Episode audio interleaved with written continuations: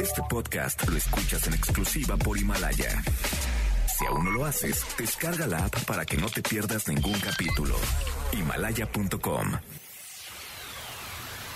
NBS 102.5 presenta Conócete. Andrea Vargas y Adelaida Harrison te ayudarán a encontrar la mejor versión de ti con el Enneagrama y otras herramientas de desarrollo humano. ¿Te atreves a conocerte? Iniciamos.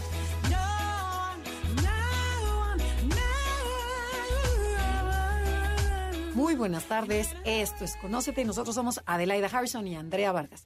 Estamos felices porque sábado, nuevamente sábado, y nos toca nuestro tema favorito que es el Enneagrama. ¿Cómo estás, Adelaida? Bien, Andrea, muy, muy contenta porque el Enneagrama siempre es mi tema favorito, aunque lo hablemos de muchos otros temas súper interesantes y la verdad es que hemos tenido invitados increíbles. Hoy tenemos un invitado que es amigo nuestro, pero además va a hablar de Enneagrama y ese es como el combo perfecto. Exactamente. Está con nosotros Julio Cavalli. Él es psicoterapeuta y experto en el enneagrama. Él es argentino y viene de paso a México. Entonces nos los pescamos para que a dónde vas y vamos a platicar un poquito sobre el enneagrama. Pero vamos a hablar cómo sanar tu vida con el enneagrama. Entonces yo creo que se va a poner muy interesante. Así es, vamos a sanar todos. Exactamente. Bienvenido, Julio. ¿Cómo estás, Julio? Muchas gracias. Muy bien, gracias a Dios, muy bien. Contento de estar en México. Es un país al que amo profundamente. Qué bueno. Qué Tengo bueno. grandes amigos. Bueno, y a ver, platícanos. ¿Cómo es esto de sanar tu vida con el enneagrama? Nosotros ya sabemos la respuesta, pero la gente que nos escucha no. Entonces, por eso queremos que, que te escuchen a ti.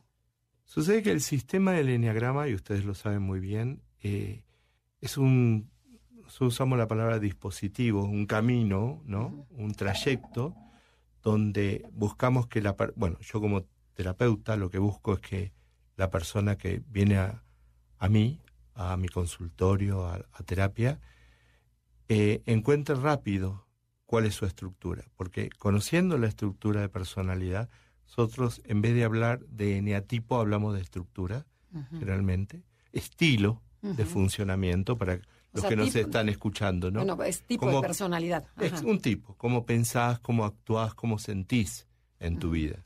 Lo primero que cuando llega tu paciente es, primero le haces Descubrir. descubrir estructura. su estructura o su tipo de personalidad. Exacto. su ¿Y cómo haces eso? Cuéntanos, porque eso es interesante. ¿Cómo encuentras tu personalidad o cómo lo haces tú? Si bien u- yo tengo casi 30 años de enneagrama, y a pesar de que uno inmediatamente puede empezar a tirar hipótesis diagnósticas, porque normalmente es una hipótesis, tiene una tendencia a ser una estructura 1, una estructura 6, una estructura 7, etcétera. Eh, no, hay un cuestionario, preguntas básicas que le hago a la persona para yo definir su estructura. Y vos sabés, ustedes saben, Adelaida, Andrea, que no es tan importante a veces eh, conocer solamente el eneatipo, su estructura, sino el subtipo. Ok, bueno, lo que pasa es que la gente de aquí no, no, no, no conoce todavía lo de los subtipos, pero bueno, lo interesante es que primero conoces Su eh, estructura. su estructura, ok, y de ahí ya empieza a platicar Claro. y, y ya te Eh, enfocas. sí, además si es para, para- porque para que no quede la idea flotando, si es una persona muy muy autoconservadora, que se cuida mucho, si es una persona vehemente, ¿no? Donde hay un poquito de energía vital o es cuidadora de su imagen, le gusta lo social, etcétera, ¿no? Esas serían las tres más o menos variables que, que manejamos. A ver, platícanos Sí, a un ver, poco más de cada una. exacto. Cuéntanos. O sea, para que la Imagínate gente se que no sabemos nada y la gente te está escuchando en el coche y no sabe nada de Enneagrama. Bien, Y dice, a ver, vos este me estás señor, escuchando entonces... en el auto en este momento. Exacto. Ajá. Bien. Y dices, Estás y- di- diciendo, ¿qué estructura soy? A ver, ¿de qué habla este hombre? Exacto. ¿No? Y tú tienes que ayudarlo a descubrir. Su estructura. Nada más 100.000 Cómo personas, piensa, cómo actúa, cómo siente diariamente. Ok. Es decir, su, su forma de funcionar en el mundo. Como diría los norteamericanos, ¿no? Sicora, por ejemplo, diría eh, su estrategia, ¿no? Para sobrevivir en esta sociedad. Ok. Entonces, son nueve estructuras, con- concretamente, nueve formas de pensar, nueve formas de sentir, de actuar, de moverse. Entonces, con algunas preguntas, eh, ir descubriendo cuál es de esas nueve estructuras una. Entonces, primero empiezas con tres preguntas básicas. Más de tres a veces. O ahorita Es comentaste... que no dijo no. Dijo, cuestionario y después hago unas preguntas básicas Ok, que le corre- esas y- preguntas. ¿no? Y después se va a los instintos, los tres instintos, o sea, cuáles. Buscar Ok, ajá. si es una persona muy autoconservadora, muy vehemente, donde puede haber un poco de... Por ejemplo, podrías hacer esa que es más cortito, estas Sí. tres estos tres áreas de la vida. ¿Qué preguntas harías para que la gente se identifique en qué área está? ¿Cómo se divierte, por ejemplo? Es la primera pregunta que hago. Ok. ¿Y Eso qué me buscas? marca... Que busco ver eh, si se divierte o no, si es estructurado o no, si es muy... No sé si usa el almidón en, en México, si es muy almidonado o no. Acartonado. ¿sí? si es miedoso o no, y a qué le tiene miedo. Le pregunto miedo básicos, ¿no? Por ejemplo, si tiene miedo a ser abandonado, si tiene miedo a ser traicionado en la vida, si tiene miedo a sufrir, si tiene miedo a confrontar, a pelear, a discutir, si tiene miedo a que su imagen caiga, a- al fracaso, a fracasar, si tiene miedo a no ser querido en la vida, si tiene miedo a, a ser igual a los demás. Ok. Cuatro. ok, entendimos esa parte. Y bueno, y cuando tocas el o a que los demás vean que es débil. Ajá, Ocho. Ok, ok. Pero por ejemplo, cuando dices, yo les pregunto cómo se divierten, yo te pregunto a ti cómo te diviertes. Y eh, es en el, yo soy en la estructura 3. Ajá. El 3 no sabe divertirse. Es decir, cuando pone una maleta para irse de vacaciones, pone la computadora en primer lugar, los libros y todo el trabajo pendiente que quedó en la oficina. Ok. Eso no es divertirse. Y lo como empacas, guardas los outfits. No, entonces eh, la esposa, el esposo, el que fuera, lo que tendría que hacer es sacar todo eso y poner el short de baño, la toalla, etcétera, ¿no? Eh, tendemos los tres a hacer, eh, por ejemplo, divertirnos trabajando y eso está mal. Ok. Bueno, No. depende, ¿no? Ok. Sí, eh, la idea es descansar. Si vas de vacaciones vas a descansar, salvo que quieras ir a trabajar a un lugar tranquilo, bonito, etcétera. Es otra cosa, Ok, es otro objetivo, ¿no? perfecto. ¿Y O sea que este doctor no podría diagnosticarse a sí mismo. Y cuesta. Pero en la evolución, yo te puedo decir, Adelaida, que he evolucionado mucho de mi ego, ¿no? Al yo. He evolucionado. Y eso es lo que busco en, la en el paciente, su evolución, Claro. que se descubra en su ego y que pueda evolucionar lentamente, a su tiempo, como pueda, a su yo.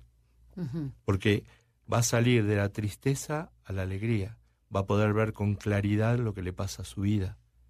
Porque ver con claridad lo que te pasa puede tardar años o puede un segundo, darte cuenta de lo que te está pasando.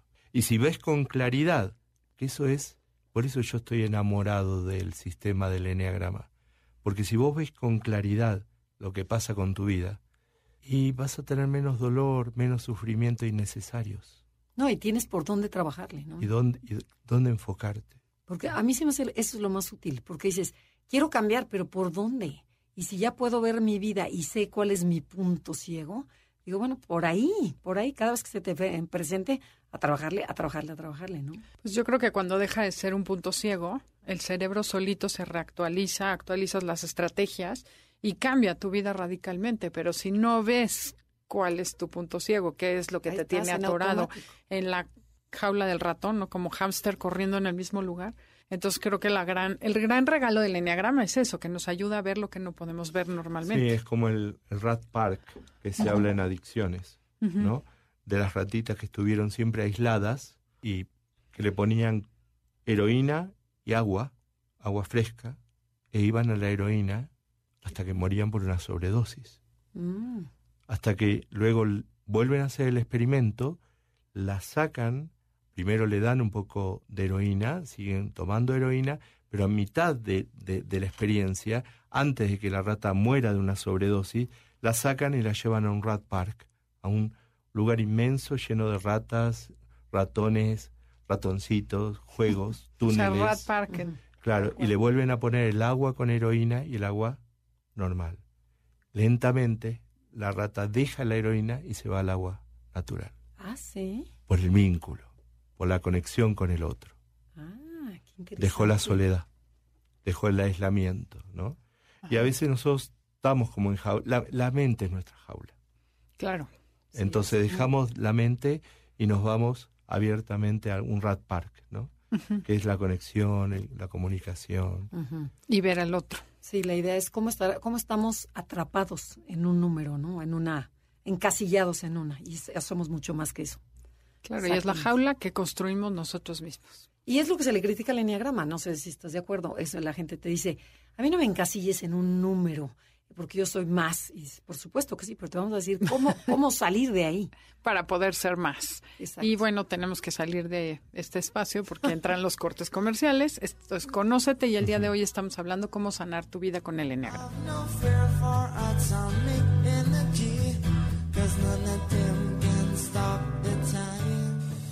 Si te está gustando el programa, puedes escuchar el podcast en www.mbsnoticias.com diagonal programas diagonal conócete.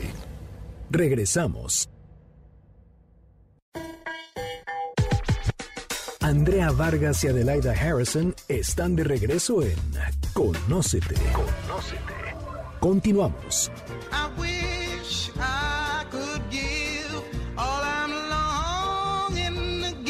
Ya regresamos, nosotros somos Adelaida y Andrea, estamos con Julio Cavalli hablando sobre sana tu vida con el Enneagra. A ver, Julio, quisiéramos que nos explicaras a, a tu público, al público que nos escucha, sobre las nueve personalidades y cómo la usas en terapia, o sea, que a cada una, cómo, cómo se ayudan para que se sanen estas personas, para que se curen. Bien, con el punto ciego, como dijo Adelaida, es decir, eh, estructuras que son, por ejemplo, viscerales, que son instintivas, ¿no? Que salen de adentro, eh, mm, que son reptilianos, que pican, que muerden, para que se entienda, ¿no? Eh, estas estructuras tenemos, bueno, en, eneatípicamente, de las estructuras son el 8, el 1 y el 9. Las hemos, eh, las llamamos por número. Bien, ¿cómo trabajamos? Si la estructura es un, un 8, sabemos que la violencia, la vehemencia, la expone. La expone. Que no tiene filtros, que es una persona que no molesta tanto lo que dice, sino la forma en que lo dice, ¿no? Y que, ¿cuál es su punto ciego? Su vulnerabilidad. Que lo vean Débil. débil, ¿no? Entonces, trabaja, conociendo esa estructura, ya tenemos un punto donde, un, un punto donde comenzar, porque las terapias hoy en día no pueden ser muy largas. Ok. La gente quiere resultados ya, es decir, se van de la sesión terapéutica y dicen, a ver, ¿qué saqué de limpio? ¿Me sirvió? ¿O hablé y, O no regreso. y no vuelvo más? Exacto. ¿No? Porque si no me voy al peluquero o al coafer que, que- que me escucha también. Claro. Pero bueno, eh, el sistema te, te ayuda a esto, inmediatamente decodificar lo que la persona está diciendo y poder llegar a, a- a conocer cuál es su vulnerabilidad. La otra estructura visceral, que es el 1, por ejemplo, Pero no, no, no, no, a ver, no, vete Sí. un poquito más despacio. Ok, ya viste que la parte vulnerable del Sí. 8. ¿Cómo le ayudas? ¿cómo lo ayudo a ver que realmente tiene una máscara, que es que el los demás no vean su miedo? Entonces, ¿miedo a qué? ¿Por qué tenés miedo a que te vean débil? ¿Sí? Y sobre eso empezamos a relatar historias, que me cuente sus historias, cómo lo vive, y ahí empezamos un ¿Y qué camino. tanto se abre el 8? Se abre bastante. Sí, porque estoy, está él y yo, o ella y yo. No está el medio, no está, No hay Eh, nadie que lo critique o lo no. juzgue. Ok. no. Y mm, lo que permite, lo que tenés que conocer, esto para algún psicólogo que nos está escuchando y que quiera conocer el sistema, que adelanta tanto tiempo en terapia, adelantas tanto tiempo, ayudas tanto a la persona, lo importante es saber en esa evolución del ego al yo, dónde está la persona. ¿sí? Pues no necesariamente la persona que viene a verte a terapia está estresado o enfermo, eh, esto- estoy hablando eneatípicamente, ¿no? A lo mejor no, a lo mejor está sano o está en un justo medio, pero algo le está pasando. Entonces identificar en qué punto de ese camino del ego al yo está la persona. Y ahí avanzamos. Y eso con el 1, con el 9, que son viscerales. Ok, a ver, vámonos con la personalidad 1, pero platica un poquito cómo es el 1. El 1 es una persona que le tiene muchísimo miedo a que lo señalen con el dedo. Es decir, tiene mucho miedo, claro, tiene mucho miedo a que lo consideren una persona deshonesta en la vida. Porque él se muestra como un maestro, ¿no? Como el profesor Girafales. que es un ídolo en Argentina, por ejemplo, ¿no? Era, O- ¿no? Ya, ¿Todavía? ¿Eh? ¿Todavía lo siguen viendo? al- Sí, el chavo. Ajá. Sí, sí, totalmente. O como, por ejemplo, para los que nos están escuchando, para Lisa Simpson, por ejemplo. Esa estructura es el uno. Muy educados, muy respetuosos, que siguen un, un orden, que les molesta terriblemente que el mundo no sea como es. Ellos lo piensan, ¿no? Sí. Y hay diferentes variables, pero son perfeccionistas o son perfeccionadores o son perfectos. Son modelos a seguir. Entonces el miedo ese es el que tenemos que evaluar. Y cómo está ese camino del uno hacia el yo, ¿no? Hacia el descubrir. eh, porque, para que quede claro, esta estructura, 1, 8, 9, 7, el que fuera, es una máscara. Yo no soy mi número. Claro, somos más que eso. tenemos que volver a una esencia primitiva, pero tampoco esta estructura es tu esencia, no, al contrario, ¿no? Entonces, ver la compulsión también, ¿sí? Pero ¿cómo distingues entre un 1 y un 6? O sea, por ejemplo. Porque Bueno, dices- porque el porque dices, 1, toca la parte vulnerable del, del 8. bueno, el 1, por ejemplo, es ético, Andrea, es una persona muy ética, pero por una moral kantiana es ética. Esa ética es, es kantiana, es decir, no me importa que Dios me castigue o que esa persona se moleste, no, no, no, yo tengo que ser honesto, yo tengo que ser un- una persona eh, fiel, tengo que ser una persona justa, etcétera, ordenada, porque así es. ¿Y cuál sería su punto débil? El punto débil es que tanto, tanto perfeccionismo lo va a llevar rápidamente a un TOC, a una compulsión. Si la compulsión, para, para que los, que los que nos están escuchando a lo mejor no entienden, es una virtud llevada al extremo. Vos nunca podés tener una compulsión si previamente esa, esa compulsión no fue una virtud, Ok, pero la llevaste al extremo. Claro. Soy, soy ordenado, fantástico. Soy limpio, fantástico. La llevo al extremo y tengo un toque. ¿no? Entonces, de esa forma vamos manejando un poco las sesiones terapéuticas, los trabajos terapéuticos. Ok. Oye, una pregunta que igual no va mucho al caso, pero el uno es obsesiva, o sea, hace cosas obsesivamente, el seis piensa obsesivamente. Sí, pero el 6 lo hace por miedo al que dirán los Ajá. demás. Sí, pero Y es más, inseguridad más mental propio, y el sí. uno es más de ejecución. Claro, obviamente, el uno hace. Pero y el uno también tiene mucho miedo al que dirán. Sí, por criticado. supuesto. Ah, tiene miedo al que dirán, sí, sí, sí, sí, tiene. Pero em, no se perdona que otro lo señale como corrupto. Ok. Ah, Pasa por ahí, Sí, sí, eso es imperdonable para ellos. pasa por Ok, y la personalidad 9, ¿cómo la describirías? ¿Y quién no quiere estar con un 9? Si son Lindos. encantadores. bueno, pero em, sí, el gran problema del nuevo, del 9, de la Pero estructura porque 9 la gente no Ah, lo- no, no- lo conoce. no lo está bien, conoce. está bien, perdón, perdón, perdón. Eh, la estructura 9 es una estructura que le cuesta terriblemente confrontar, pelear, discutir. Es decir, si eh, pasan por un mal momento, una situación fea, se van, no, no, no confrontan, prefieren dejar la situación como está, pero desde que salen hasta que llegan a la casa, a toda persona que encontraron en el camino le contaron esa vivencia negativa. Pero a la persona que tenían que... ¿Qué decirle? No, No. ¿no? O como dice Adelaida, se pelean en, virtualmente. Virtualmente te peleas en el coche Exacto. y Sí. no dices nada. Bueno, Pero- sí lo dices, pero el otro no está enfrente. Y tienen una autoestima un poco baja, que hay que sostenerla en terapia, que entiendan el por qué, ¿no? Porque tienen este mecanismo, bueno, eh, agresivo, pasivo-agresivo, ¿no? Que te dicen, sí, sí, sí, sí, pero después todo, no, no, no, no, ¿no? Pero mm, tienen este, ¿cómo, cómo- decir? Em, no sabes si pegarles o abrazarlos. Ahorcarlos. Sí. No sabes, ¿no? Porque... em, Sí, es cierto Sí, eso. sí, totalmente. Tienes ganas de matarlos. Porque quién, Hasta yo, ¿a a, mí dónde misma. caen? ¿Dónde caes mal, Adelaida? No caes mal en ningún lado. No, claro no, que pero sí, no, claro no. que sí. Yo estoy de, yo estoy de acuerdo con Julio. No caen mal, sin embargo, hay veces que Lo sí que dan haces ganas en de estrangularlos. Ah, bueno. O sea, sí. Esa es la segunda o, parte. O meterles un así, Claro. Esa es la segunda parte. para que reaccionen. Sí, sí, es la segunda, es la segunda ok. en la segunda sesión ya hacemos eso. Ok. Bueno, y entonces eh, el, eh, El 8, pun- 9, al punto débil del 9. El punto débil es El este, punto que pueda, pueda decir lo que siente, que no se lo guarde, ¿no? Que lo pueda expresar. La diferencia a lo mejor del uno es que el uno se lo guarda, por ejemplo. Eh, en alguna, el 9 no, no se lo guarda, pero no se lo dice a la persona correcta. Entonces, yo tengo una amiga, 9, que ayer casualmente es un excelente perito de acá de, de- de México, pe- perito judicial, y tuvo un problema en el juzgado, grave, porque las administrativas no le permitían hacer la pericia, le ponían trabas, le decían que no, que se tenían que ir, que era muy tarde, que era muy temprano, y ella estaba furiosa.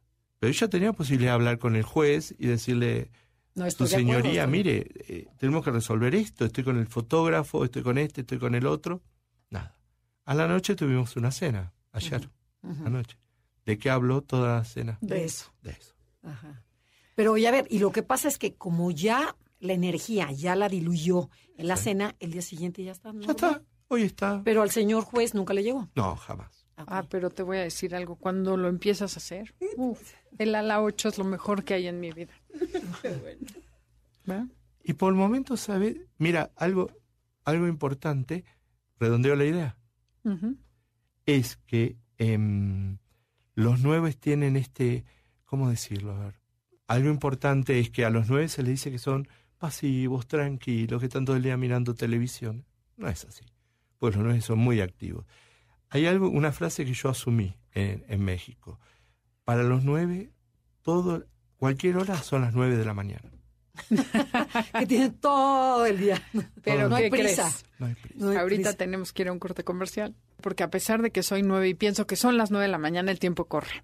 Esto es Conócete. Estamos hablando el día de hoy con Julio Cavalli acerca de cómo sanar tu vida con el Enneagrama.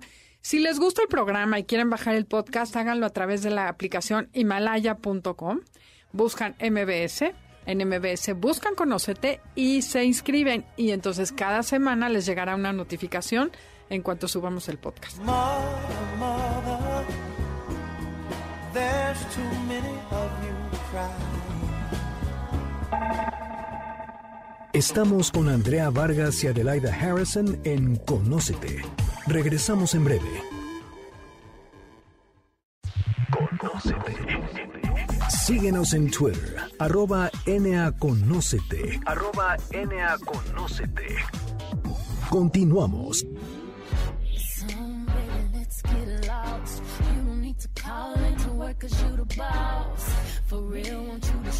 Ya estamos de regreso. Nosotros somos Adelaida Harrison y Andrea Vargas y estamos transmitiendo desde la Ciudad de México y dentro de las instalaciones de MBS Radio.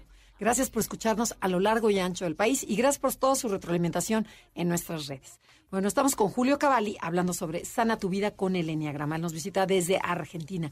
Y a ver, ¿por qué no platicamos ahora sobre las personalidades o como le llamas tú, las estructuras emocionales? La gente que percibe la vida desde el corazón, que viene siendo dos, tres y cuatro. Bien, la estructura 2 es una estructura muy cariñosa, muy bondadosa, que se presenta en el mundo como una especie de Madre Teresa, a pesar de que para mí Madre Teresa nunca fue una estructura 2. Pero, ¿cuál es el punto ciego de esta gente? No, A pero un ver. poquito más de... de que- ¿Más que- del 2? Sí, un poquito más. Ah, dicen, bueno. "Ah, sí, linda, dice, ay, yo soy. No, no. Sí, pero desde el punto de vista negativo son un poco manipuladores, afectivos, muy manipuladores, ¿sí?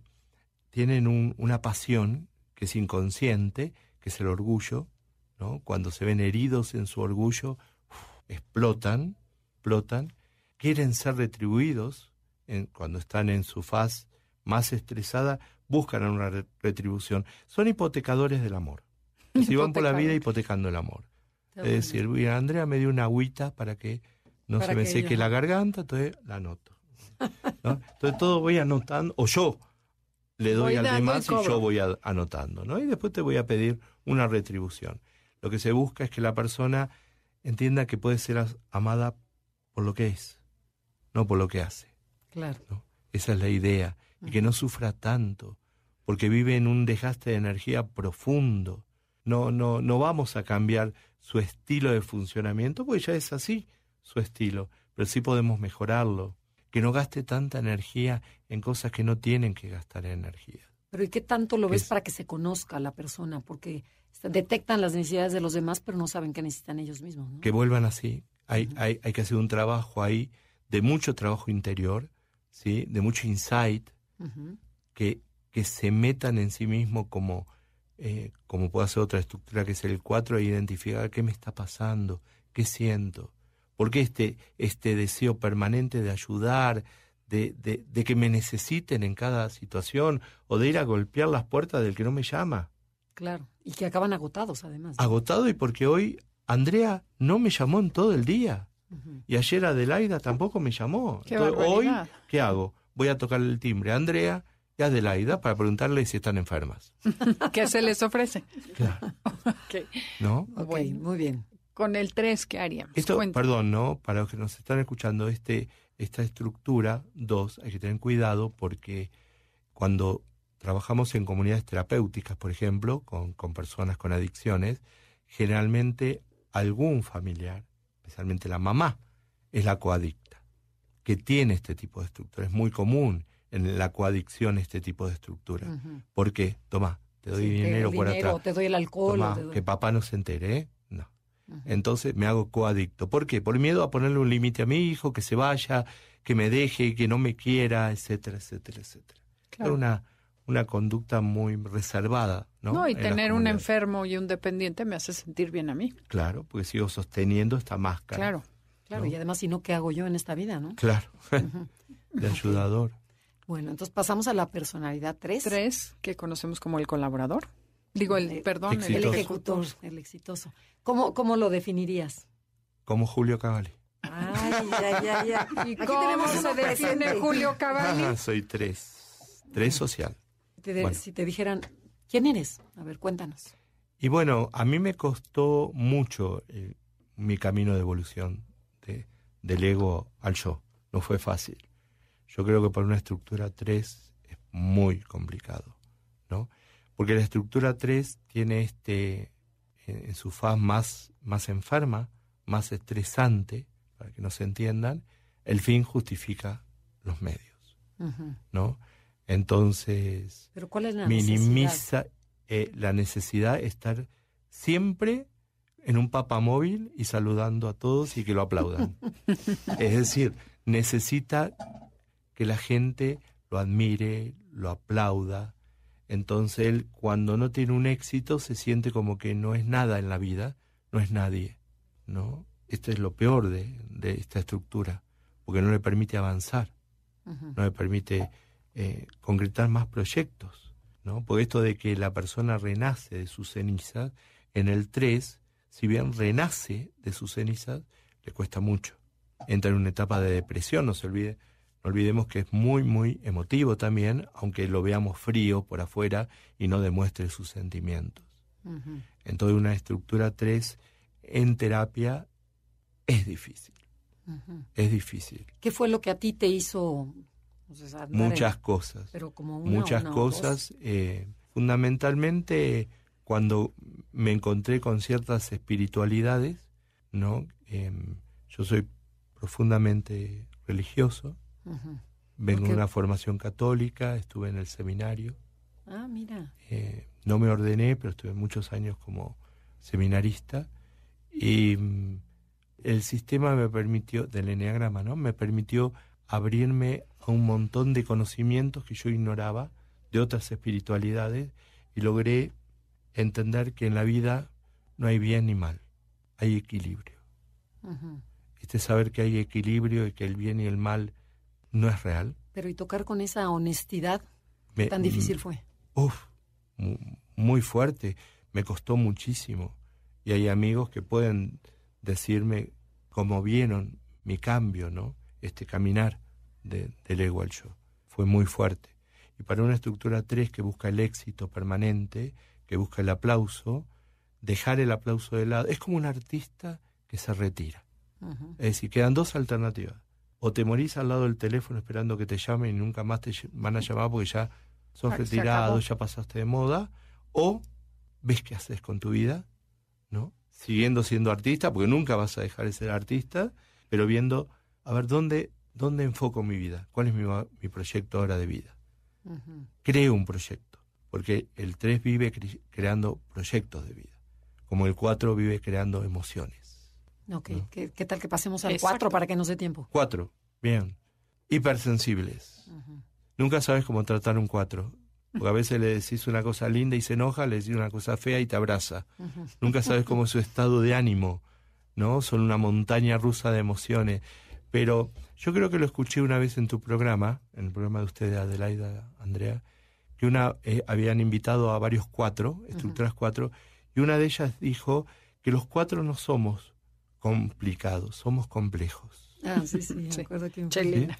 No, Macarena. Ah, Macarena. dijo eso y a mí eh, y, y vos dijiste Andrea algo muy interesante o, o Adelaida no me acuerdo quién no quiso estar alguna vez en la vida de un cuatro para saber cómo vive el cuatro tanta intensidad no tanta vehemencia ¿no? Eh, estos cambios estas creaciones que tienen de emociones a la mañana están bien a la tarde están mal eh, a la mañana te invitan a, a almorzar Te a la- aman y luego te odian. y, a la, y o te dejan plantado y, y no fueron porque están de- depresivos en la casa o entonces cómo cómo trabajar con una estructura 4 no por este miedo a no ser iguales a los demás no Y también un miedo a ser iguales a los demás Sí. y verse iguales, Sí, sí, ¿no? es que se ven así Exacto. en su faz negativa en su faz estresante se ven igual entonces ahí viene el problema la comparación que decimos de la estructura 4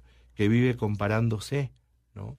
o este no alcanzar nunca algo y, y alcanzás ese algo que le ofreces ese algo y te dicen no este algo no es el otro algo y le vas a dar ese otro algo y te dicen no no no era otro algo y el día que están en el cajón siguen buscando ese algo que no encuentran nunca no es como una franja de soledad que tienen adentro y que no las pueden llenar no la pueden llenar Pero, ¿y qué trabajo haces para, para que logren contactar y, y darse cuenta que está dentro de ellos mismos? que vayan al orden, fundamentalmente. ¿Al orden te- de qué? Del uno, o sea, de la al, persona. al orden del Que uno, se por ejemplo. estructuren, que se ordenen, que se estructuren. disciplinen. Porque ellos son desordenados en emociones.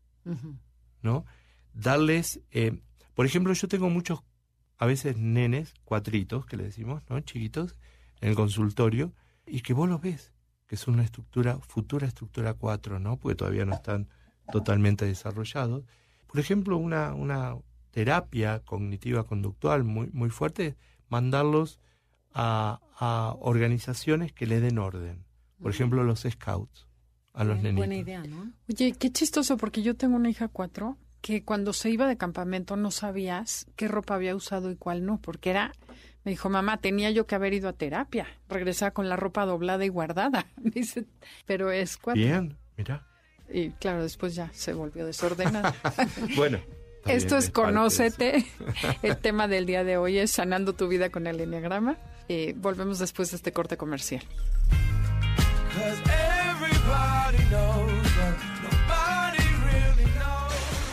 Danos like en Instagram y Facebook.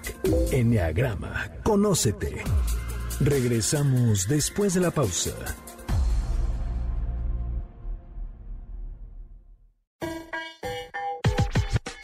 Andrea Vargas y Adelaida Harrison están de regreso en Conócete. Conócete. Continuamos.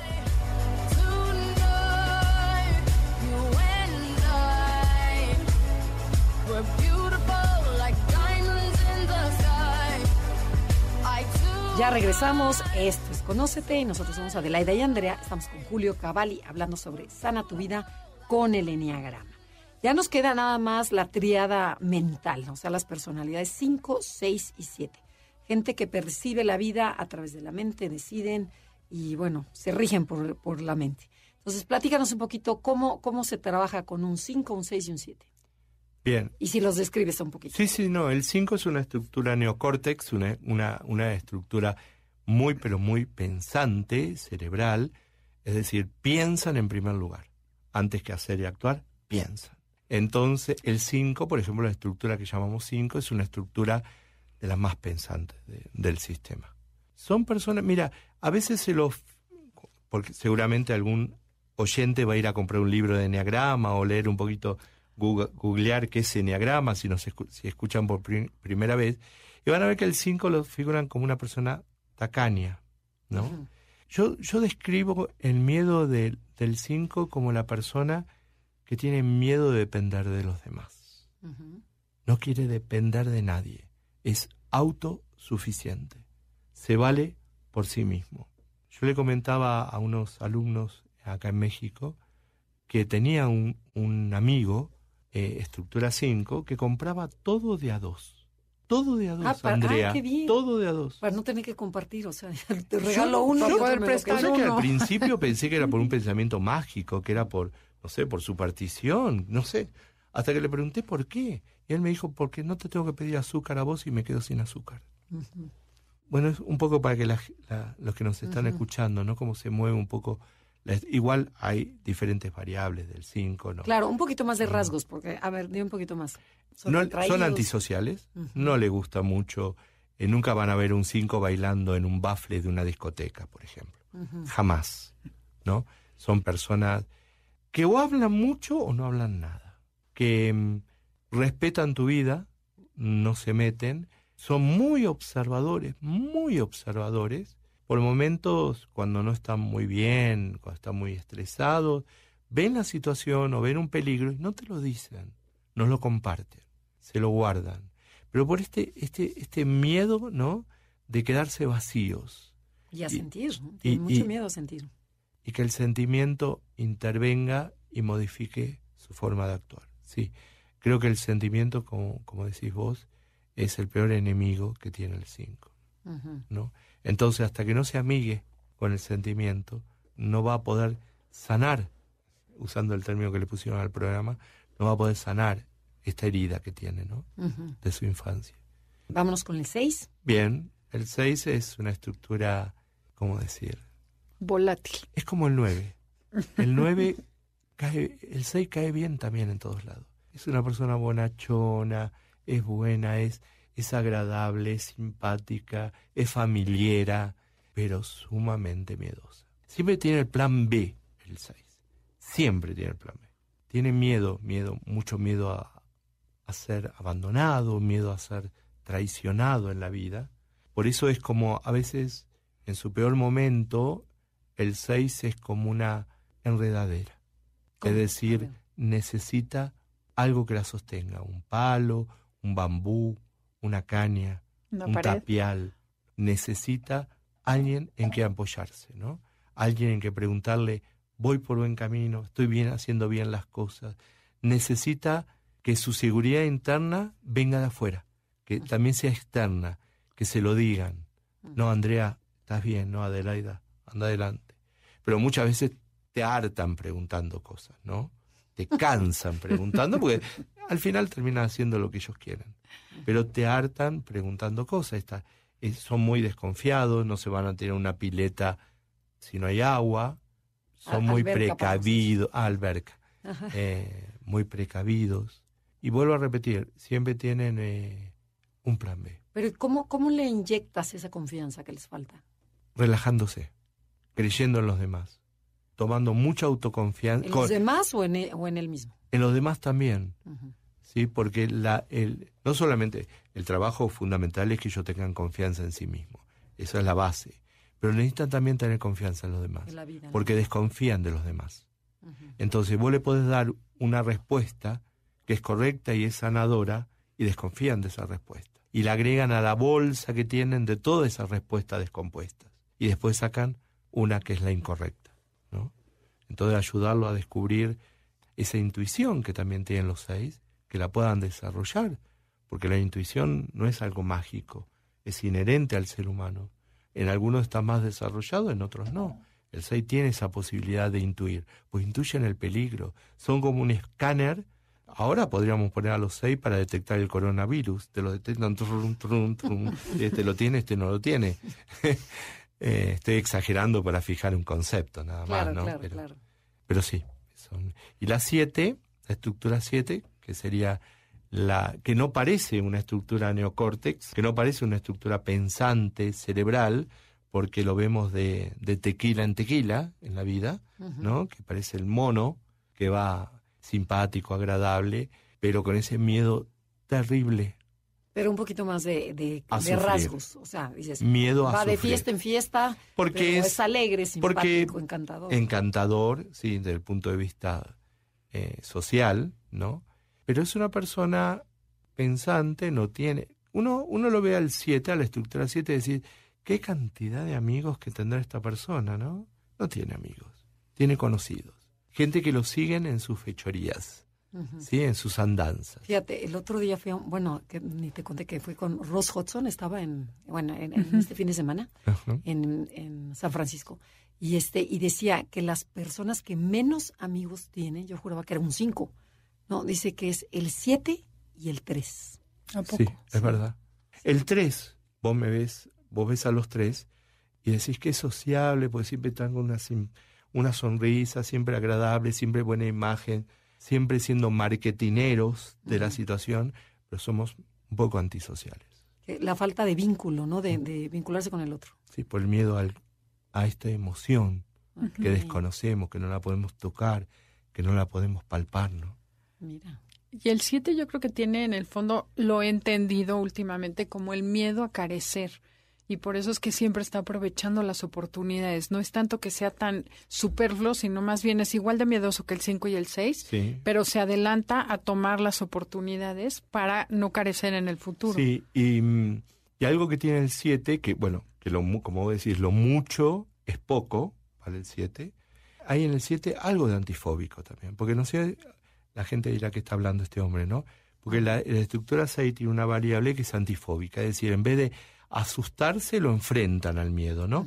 Pero no es que no tienen miedo, van con el miedo. El miedo los acompaña en su vida, pero lo enfrentan. El 7 también tiene esta... este- ¿Cómo en qué? Que cómo justo es? eso, ¿no? ¿Eh? Justo es eso. Eh, Pero, a ver, yo no lo he entendido eso. ¿Cómo Claro que el contrafóbico? Cuando hablamos de contrafóbico, esa persona que es miedosa, pero que en contra- enfrenta en el contra miedo y en miedo. contra del miedo, pero lo enfrenta, lo vive, no se lo señala el 7 como antifóbico, ¿no? El contrafóbico sería solamente el 6, Ujú. pero el 7 tiene mucho de contrafóbico. Pero ¿cómo sería la, la, los rasgos de un contrafóbico? Que en situaciones difíciles donde tendría que huir, las enfrenta. Ah. Pero ¿cómo las enfrenta? Con agresividad, porque el 7 es agresivo, Sí, sí, sí. verbalmente. Sí. Uh, Y, y- y pensemos que Madre Teresa de Calcuta, que pudo haber sido un 7, ¿Cómo ¿sí? crees? Sí, la piensas con- Sí, yo lo pienso como ocho. no, o sea, con muchísimo carácter, ¿no?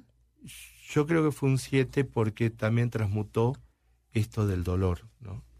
Una, ¿Sabes qué? Mucho, vos lo ves como 8, bien, Ujú. otros lo ven como una estructura 2, Ujú. que ayuda a todos. ¿Pero cuánto duras en Calcuta, Adelaida? ¿Mm? ¿Cuánto un emocional dura en Calcuta? Pues no, yo la vería más como uno con ala dos, pero por el deber ser. Sí. En fin, Son personajes. Se nos va el Se nos cabo. acaba el tiempo. qué coraje. Bien. Tenemos un programa pendiente para hablar de la Madre Teresa y su Otro día. estructura, ¿no? ¿te Y de parece? diferentes personajes. Bueno, ¿Dónde te podemos mucho. encontrar o qué mensaje quieres darle a toda la gente que nos queda un minutito?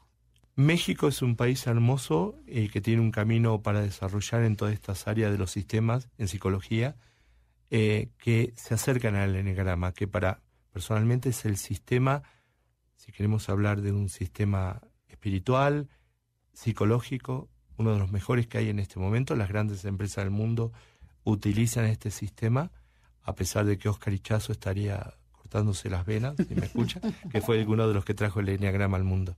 Pero sí, me pueden encontrar como Julio Cavalli. Me corta doble L I.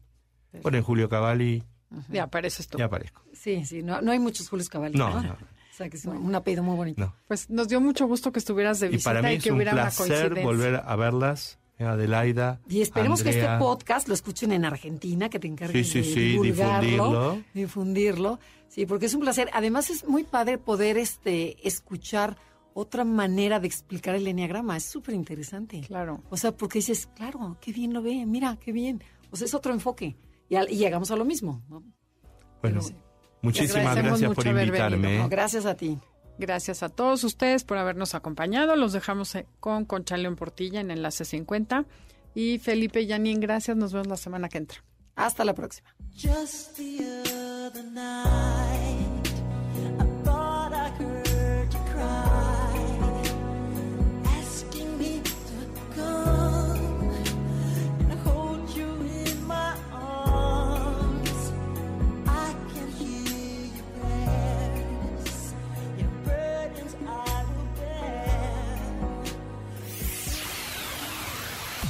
MBS 102.5 presentó Conócete.